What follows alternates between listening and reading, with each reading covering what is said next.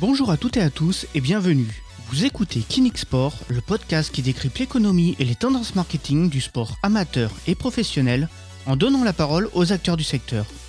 Aujourd'hui, nous recevons Julien Olek, directeur général au Billière Handball Po Pyrénées. Le Billière Handball Po Pyrénées évolue actuellement dans le championnat de Pro League. On vous présente aujourd'hui Julien Olek. Bonjour Julien Olek. Bonjour à vous. Alors bah déjà, euh, première question, est-ce que vous pouvez vous présenter vous euh, personnellement et quel est votre parcours? Alors moi, je suis euh, effectivement, comme vous l'avez dit, je suis directeur général du, du Bière Handball Pau Pyrénées. comme vous dites, un club qui, qui évolue en deuxième division professionnelle de handball masculin à Pau. Hein, c'est dans l'agglomération de Pau. Euh, un club historique hein, qui, qui, qui, existe depuis 1949, qui a passé 19, 19 euh, saisons en LNH, c'est-à-dire soit en première, soit en deuxième division. Et donc, euh, moi, je suis directeur général de ce club depuis 2019, puisqu'on a créé la société. Avant, c'était une association, et on a créé cette société en 2019. Je viens, pour ma part, moi, du pas du tout du handball, je viens du parachutisme parce que j'ai passé j'ai passé 15 ans en équipe de France de parachutisme, où j'ai eu la chance d'appartenir à un groupe qui a été euh, qui a été champion du monde, euh, trois fois champion d'Europe, trois fois vainqueur de Coupe du Monde. Euh, et à l'issue de cette carrière personnelle, j'ai aussi dirigé l'équipe de France de parachutisme au sein du bataillon de Joinville pendant trois ans. Mais depuis janvier de cette année, je me consacre au, club de hand à, temps complet. C'est devenu mon, activité à temps complet. c'est parfait donc pour, pour l'introduction de cette, euh, de cette interview. maintenant, est-ce que vous pouvez nous présenter, vous l'avez fait un peu brièvement, mais vous nous présentez votre, euh, votre club, du coup, euh, Billière Po Handball Ouais, bien handball Pyrénées, voilà, c'est c'est un club euh, un, club comme je disais un club historique euh, du handball que tout le monde connaît euh, avec voilà dans le monde du handball tout le monde connaît Billère. maintenant, c'est vrai qu'en France quand on parle de Billère, tout le monde ne connaît pas forcément la ville. donc c'est pour ça que, que je rappelle que c'est c'est un club qui qui évolue à Pau dans une agglomération ben, particulièrement riche pour plein de choses, mais particulièrement riche pour le sport de haut niveau puisque on est quand même une, une petite agglomération avec euh, eh ben avec la section paloise qui évolue en top 14, avec les Lambernais qui évoluent en Jeep Elite, avec le Pau FC qui évolue en deuxième division, et aussi euh, les, filles euh, du, rugby club de Lons qui, évoluent aussi en, première division féminine. Donc on a un club qui évolue dans un environnement particulièrement riche, mais particulièrement concurrentiel. Exactement, on y reviendra hein, plus tard justement sur, euh, ben, mhm. sur euh, cette diversité euh, au niveau de l'agglomération de, de, Pau justement pour voir comment, bah, comment vous vous positionnez par rapport à, à, à, ça, à cette concurrence, si on peut dire. Alors, alors j'aimerais savoir déjà quelles sont un petit peu ben, vos principales missions euh, au niveau de, votre club, euh, presque j'ai envie de dire la, journée type, euh, même si, ça n'existe pas vraiment, mais voilà, quelles sont vos, principales missions, notamment en termes eh ben, de sponsoring, de communication, d'événementiel? Ben, la journée type, c'est un petit peu ça. C'est un petit peu le problème de, tout, de tous nos clubs professionnels, notamment dans le handball. C'est-à-dire que on a a une fâcheuse tendance tous et c'est un vrai problème de modèle économique aujourd'hui euh, dans le monde professionnel. On a une fâcheuse tendance à, à miser la totalité euh, de nos moyens, de, de, nos, de, de nos masses salariales sur le sportif. Ce qui fait qu'aujourd'hui, un directeur général euh, dans un club de deuxième division, eh ben, il gère à la fois la communication, il va générer, gérer un peu le partenariat de marketing, il va générer, gérer aussi, euh, bah, comme c'est actuellement bah, la période des recrutements, il va gérer un peu le sportif en lien avec euh, avec le président et avec le avec l'entraîneur. Euh, voilà, c'est un peu c'est un peu le souci, c'est-à-dire qu'on doit on doit un peu tout gérer euh, en même temps, mais euh, c'est aussi la richesse de, de, ce métier, c'est-à-dire que qu'on passe de, de, la gestion de, de, de panneaux LED parce qu'il faut il faut gérer le, la technique à, à la création d'une plaquette marketing et, euh, et regarder des vidéos pour savoir qui il faut recruter. Donc euh, voilà, c'est à la fois la, la, faiblesse et la et la, la richesse de, de cette fonction, c'est qu'on fait on fait on fait un peu de tout.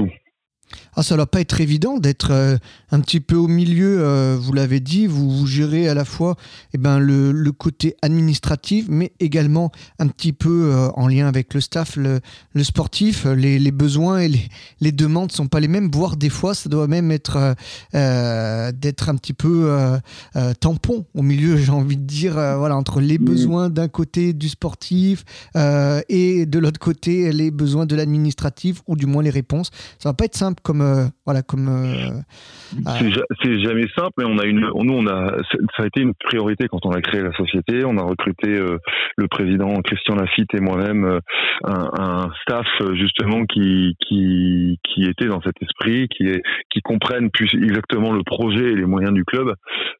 Et puis on, on, on, est clairement dans une dans un mode qui fonctionne beaucoup à la communication. Alors on est tout, on n'est pas toujours tous d'accord et puis à la fin il y a un président qui tranche mais on a on a on a rarement quand même de, grosses oppositions. Euh, euh, de toute façon, on fonctionne avec un, avec une masse salariale hein, parce qu'on on veut absolument euh, rester dans nos moyens et, voilà. En gros, on donne l'enveloppe au staff. Le staff a cette enveloppe et il fait ses recrutements. Il nous propose différents joueurs et puis et après on décide tous ensemble. Mais non, ça c'est vraiment pas ce qui est plus problématique parce qu'on a vraiment des relations saines de, de communication avec le staff et le président. Donc euh, c'est pas la partie la plus problématique du, non, du métier. Alors que, représente euh, proportionnellement, hein, on va dire en pourcentage, la part des, partenaires privés dans, dans votre club euh, Est-ce que ça représente une part euh, importante ou euh, Ouais, nous on a, on a, une part particulièrement importante en termes de partenariat privé. Pour vous donner un exemple, en fait on a, on, a, on a un budget qui est particulièrement vertueux dans le sens où aujourd'hui de toute façon les clubs professionnels n'ont plus vocation à être subventionnés complètement par les autorités publiques et nous on est on est très clairement en dessous des moyennes nationales. Pour vous donner un, chiffre très précis, euh, la moyenne nationale des clubs de Pro League, euh, la moyenne des clubs de Pro League euh, en termes de subvention est de 44%, c'est-à-dire que les, clubs sont subventionnés à 44% en moyenne. Nous, on est subventionné à 20, 24,5%. Ah oui. Donc, donc on est vraiment en dessous, mais ça veut dire aussi qu'on a développé justement une économie interne qui est vertueuse, qui s'appuie essentiellement sur le partenariat externe et qui bénéficie en gros de toute la de toute la synergie qu'il y a autour du club. Euh, et voilà, une économie euh, qui qui doit pas être être sous perfusion. On a on a une économie qui est réelle. Alors, vous l'avez dit, donc vous êtes une, une société. Si je dis pas de bêtises, ce c'est pas le cas de tous les clubs de Pro League. Certains sont restés en associatif, donc ça reste des associations euh, à, but non lucratif, donc euh, comme on dit loi 1901. Euh, justement, est-ce que c'est un avantage d'être une société et notamment vis-à-vis des, des, partenaires? Est-ce que bah, du coup vous parlez, j'ai envie de dire, de pro à pro et, et pas, voilà, pas d'association à, à, à professionnel? Enfin, est-ce que bah, selon vous Oui, c'est clairement un avantage euh, pour certains à certains égards, à d'autres un petit peu moins. Euh, le, le, le, vrai, le, bon, la Pro League, elle fonctionne aujourd'hui avec 14 clubs. Euh, si ma mémoire est bonne, il y a, il doit y avoir 7 sociétés, 7 assos. Donc c'est vraiment, c'est vraiment la moitié. de toute façon, à partir, ouais, à partir d'un certain, soit d'un certain montant de recettes, soit d'un certain montant de masse salariale, on est obligé de basculer. le code du sport impose de basculer en société et euh, nous, on, s'en approchait, donc on a, on a fait ce choix-là. Après, le passage en société, effectivement, il apporte ce que vous disiez, c'est-à-dire que on a un fonctionnement professionnel, ça rassure aussi euh, les partenaires, ça rassure les institutions, euh, et on a surtout un fonctionnement qui, qui, qui devient beaucoup plus efficient avec des prises de décision qui sont qui sont beaucoup plus beaucoup plus efficaces et beaucoup plus rapides avec avec un, un, comité de direction beaucoup plus beaucoup plus restreint. après, les contraintes du les contraintes du milieu professionnel par rapport au milieu associatif, c'est euh, que financièrement, on n'est plus éligible au mécénat. Voilà, ça c'est clairement une vraie problématique, mais qu'il faut assumer parce que voilà, à un moment donné, il faut quand même basculer dans le monde professionnel et le monde professionnel, c'est les sociétés, c'est pas les, c'est pas les assos. Par contre, voilà, comme je disais, les sociétés ne sont pas éligibles au mécénat. Mais ça, ça demande aussi plus de rigueur voilà, c'est vraiment le monde professionnel. Vous êtes une entreprise aujourd'hui au même titre que, que, que n'importe quel euh, autre. Oui, oui, maintenant les associations, vous savez que même quand on évolue dans le monde, euh, dans le monde de la LNH, de la Ligue nationale de handball, c'est-à-dire dans le handball professionnel, de toute façon, vous avez une ligue qui vous impose euh, une ligue qui vous impose un cahier des charges et un fonctionnement qui, qui, qui est de toute façon très rigoureux. Il y a une CNACG qui contrôle les comptes, il y a une trésorerie qui est vérifiée en permanence, tous les contrats sont vérifiés, donc il n'y a pas beaucoup, il n'y a pas vraiment de changement par rapport à la rigueur, les assos font un travail qui est tout aussi rigoureux.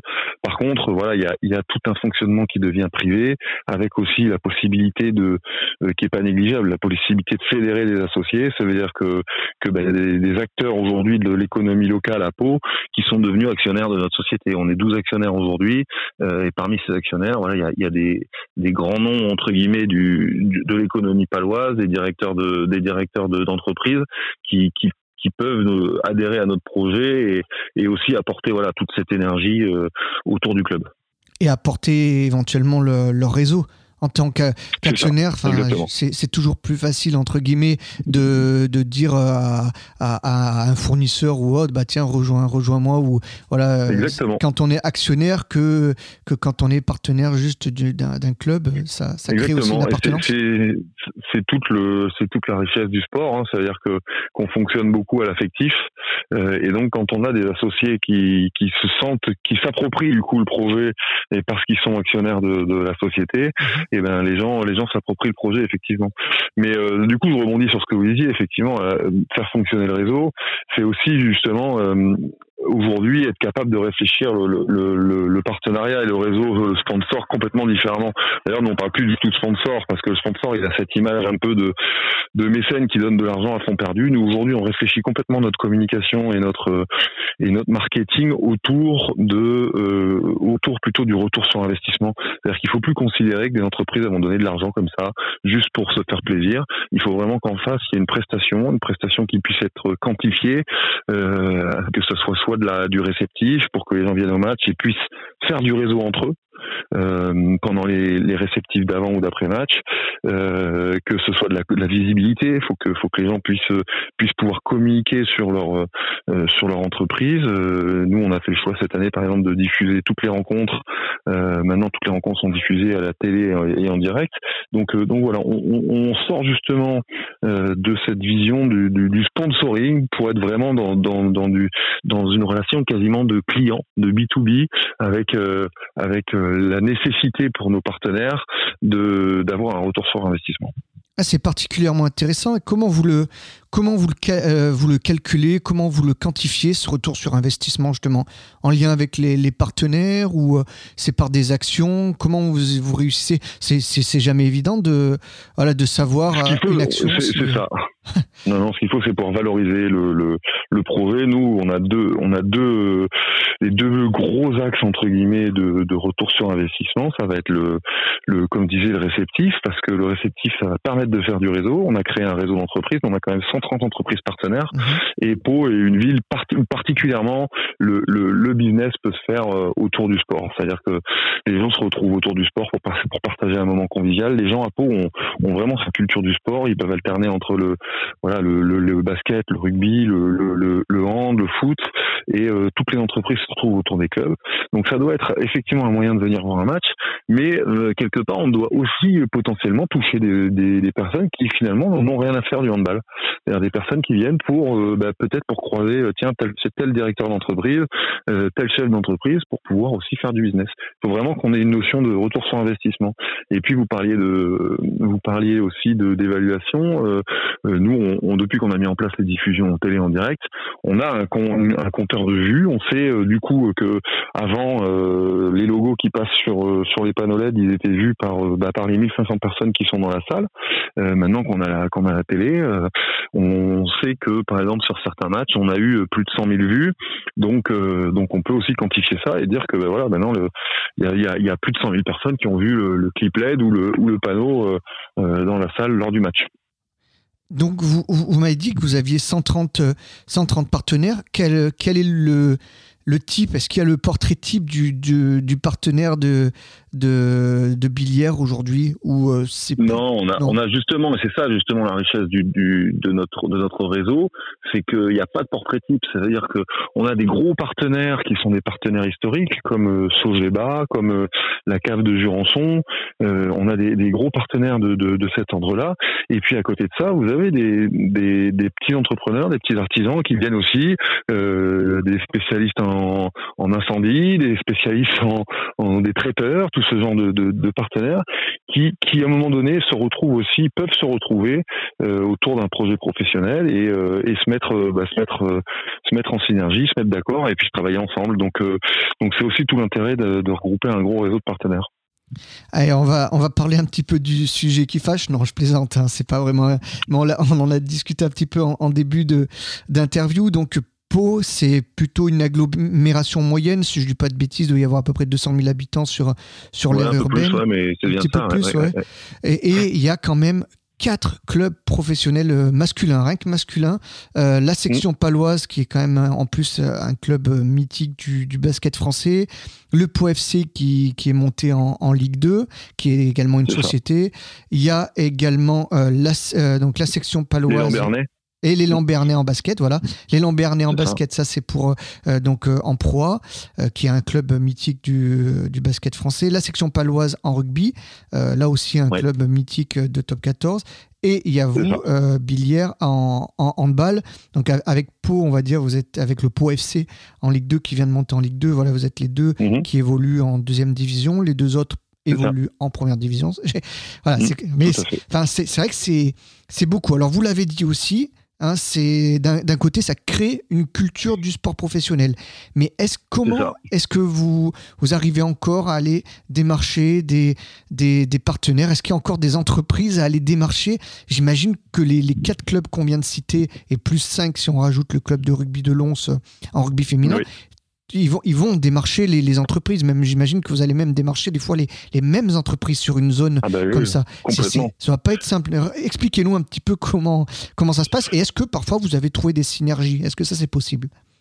Alors c'est effectivement pas simple parce que on est sur un territoire qui est qui est euh, qui est effectivement euh, pas pas énorme en termes de d'extension de, économique. Euh, on évolue sur une sur une aglo qui qui est grande mais qui n'est pas non plus euh, comparable aux grosses aglos françaises. mais malgré tout, voilà, il y, y, a quand même des, des, alors déjà on retrouve des clubs qui sont partenaires, pardon des entreprises qui sont partenaires de plusieurs clubs et on a aussi des choses qui sont différentes, c'est-à-dire que euh, finalement les produits sont absolument pas les mêmes. Quand vous quand vous allez voir un match de foot ou un match de rugby ou un match de entre la différence entre sport de salle, sport de plein air déjà, et puis euh, bah, les, les, les, les, choses différentes que vous pouvez y trouver, euh, finalement les gens s'y retrouvent et on retrouve effectivement plusieurs partenaires qui sont euh, dans différentes euh, dans différents clubs. Maintenant, je pense qu'aussi qu'on on est conscient que que ce, ce, ce, cette situation elle est quand même elle est quand même difficile d'un point de vue de la concurrence effectivement et, c'est vrai qu'on réfléchit, on est en train de réfléchir tous ensemble, voilà, les clubs, à voir comment est-ce qu'on pourrait euh, faire de ce handicap entre guillemets, euh, transformer ce handicap en une force pour justement bah, voir comment est-ce qu'on peut aller ensemble euh, démarcher des partenaires au niveau au niveau national voire au niveau international en, en, en s'alliant. Donc ça c'est une réflexion qui est en cours qui pour l'instant n'aboutit pas spécialement parce que concrètement on avait commencé à y réfléchir avant la crise Covid et euh, la crise Covid entre guillemets a mis un frein parce que tout le monde est dans la gestion de crise actuellement très clairement on, est, on, s'est tous recentrés sur la gestion de notre crise individuelle euh, mais c'est des réflexions qu'il va falloir avoir, avoir effectivement dans un, dans un futur très proche. Après, c'est la, la, principale difficulté, c'est quoi? C'est de trouver, euh, c'est de trouver des, des supports euh, communs pour pouvoir vendre en package et que, et que tout le monde y trouve son, son compte. C'est voilà, les supports la, sont pas forcément les mêmes. La difficulté elle est très simple, elle, elle, est de faire que 1 plus 1 soit pas égal à 1,5. Mmh. C'est-à-dire que euh, il faut vraiment qu'on réussisse à démontrer et à prouver que euh, que une mise en place d'une de, de, synergie comme ça puisse apporter une plus-value à chacun. Ça c'est vraiment important pour que chacun puisse puisse se s'approprier ce projet. Et euh, ce qui est aussi important, c'est que réussir à rassurer tout le monde en, en, en montrant que ben, l'identité des clubs, la souveraineté des clubs et le, son autorité entre guillemets au niveau du au niveau local soit aussi préservée. Parce qu'il faut pas non plus faire une sorte de de bouillie de tous les clubs. Chaque club a son identité, ses produits, donc il faut absolument respecter tout ça. Mais voilà, il faut réussir à trouver une plus-value, à, à montrer qu'avec avec des alliances, on pourrait aller chercher des nouveaux partenaires. Alors pas au niveau local, parce que comme disait au niveau local, il faut que chacun garde son, autonomie et son identité.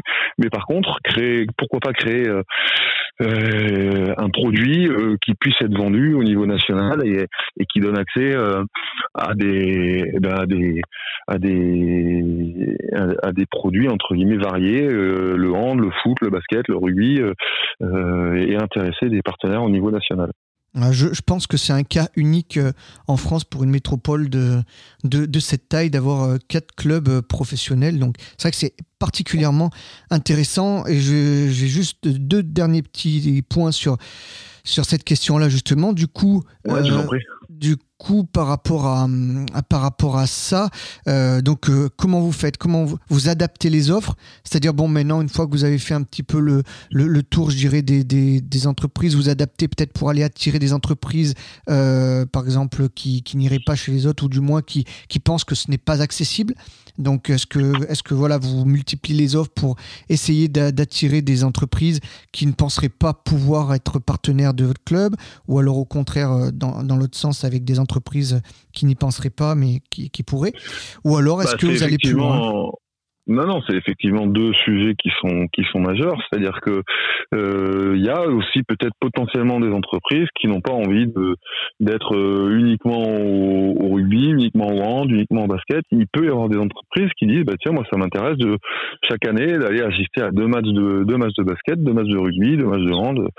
Et donc euh, on peut effectivement proposer cette offre. Mais après on peut aussi réfléchir à, à soit proposer des petites offres comme ça, soit euh, profiter entre guillemets de, de, cette réflexion mondiale qui est en, en train d'être d'être d'être euh, initiée autour du Covid. Euh, c'est-à-dire que je pense qu'il faut qu'on qu'on qu'on apporte quelque chose au niveau de l'économie du sport. Et là, je parle plus au niveau national. C'est-à-dire que des entreprises qui veulent qui vont venir vouloir profiter de tous les, les énormes bénéfices de de notre de notre belle région là, le Béarn, et les Pyrénées-Atlantiques. Là, tout, il y a vraiment des atouts qui sont énormes. Et on a des entreprises aujourd'hui parisiennes qui peuvent avoir largement besoin, en contexte actuel, de venir s'oxygéner. Euh, et on peut aussi profiter de cette alliance pour proposer des, des proposer des packages avec euh, avec effectivement des, des, entreprises qui pourraient de temps en temps venir voir assister à un match de rugby, un match de hand, euh, un match de foot, un match de basket, que ce soit corrélé avec avec une intervention une intervention séminaire autour d'un team building. Encore une fois, je rejoins un peu ce que je disais tout à l'heure, c'est-à-dire qu'il faut proposer quelque chose qui apporte une plus-value. On n'est plus dans un modèle de dans un modèle de, de sponsoring. Euh, il faut que l'entreprise elle se dise tiens moi je vais venir passer trois jours euh, en Béarn, je vais assister à un match de rugby, je vais assister à un match de foot, je vais euh, faire profiter de mes collaborateurs à mes collaborateurs d'une conférence sur le haut niveau. en suivant, on va faire une petite randonnée en montagne et on va visiter la cave de Jurançon euh, pour voir un peu euh, pour voir un peu ce que ce qu'est le patrimoine aussi euh, du vin dans le coin et, on remontera à Paris et on aura vécu une vraie expérience quoi. Et c'est pas uniquement de l'argent donné à un club comme ça, c'est une vraie expérience, une vraie plus-value et sur ces c'est sur ces produits qu'on a à travailler, qu'on a à réfléchir ensemble. Ah, c'est une très très belle réflexion. En tout cas, c'est vraiment euh, intéressant euh, comme, euh, comme idée en tout cas. Et, vous, à titre personnel, donc pour le, club de billard, est-ce que, bah, est-ce que vous élargissez un petit peu votre, votre zone de, de chalandise pour justement dépasser? Vous parliez des, des Pyrénées-Atlantiques, mais on sait que du côté, voilà, il y a aussi de la concurrence de l'autre côté. Mais est-ce que vous, est-ce que vous élargissez un petit peu votre, votre zone de chalandise pour, pour essayer d'aller voir un petit peu les, les partenaires qui n'auraient pas été éventuellement sollicités? Oui, bah c'est ce qu'on essaie de faire. C'est toujours pareil. C'est-à-dire qu'on on, on, est aussi dans cette période de réflexion par rapport à l'équipe marketing. C'est-à-dire qu'à un moment donné, euh, c'est bien d'avoir des idées, mais il va falloir du, du personnel en face pour euh, pour mettre en œuvre. Euh, et donc c'est encore une fois c'est toute la réflexion globale autour du sport professionnel, c'est-à-dire à quel moment est-ce que euh, eh ben on ampute un peu la masse salariale du sportif pour euh, pour augmenter celle de la structuration? Parce que voilà encore une fois des idées, augmenter les zones de chalandise, tout ça on, en a plein, mais il faut il faut si on veut mettre en place toutes ces politiques, il faut qu'il y ait du personnel compétent, du personnel qualifié pour les pour les pour les driver et ce personnel là ça coûte de l'argent. Voilà, donc il faut il faut qu'on ait cette réflexion là et que et qu'on avance une fois que la crise du Covid sera un petit peu un peu derrière nous. Mmh. Surtout que j'imagine le, principal, c'est déjà de, conserver les, les 130 partenaires qui vous, qui vous suivent dans la, période qu'on vit euh, actuellement. D'ailleurs, comment, comment vous faites justement là actuellement pour les fidéliser, etc. Et puis commencer un petit peu à anticiper la, saison prochaine? Ça va pas être une, va pas forcément être. Non, c'est pas évident. Après, nous, on avait, on a mis en place plusieurs choses qui, qui nous permettent entre guillemets de compenser, même si on compensera jamais euh, le, la perte qu'il y a eu pour eux, euh, parce qu'ils n'ont pas eu les prestations clairement euh, pour lesquelles ils avaient payé.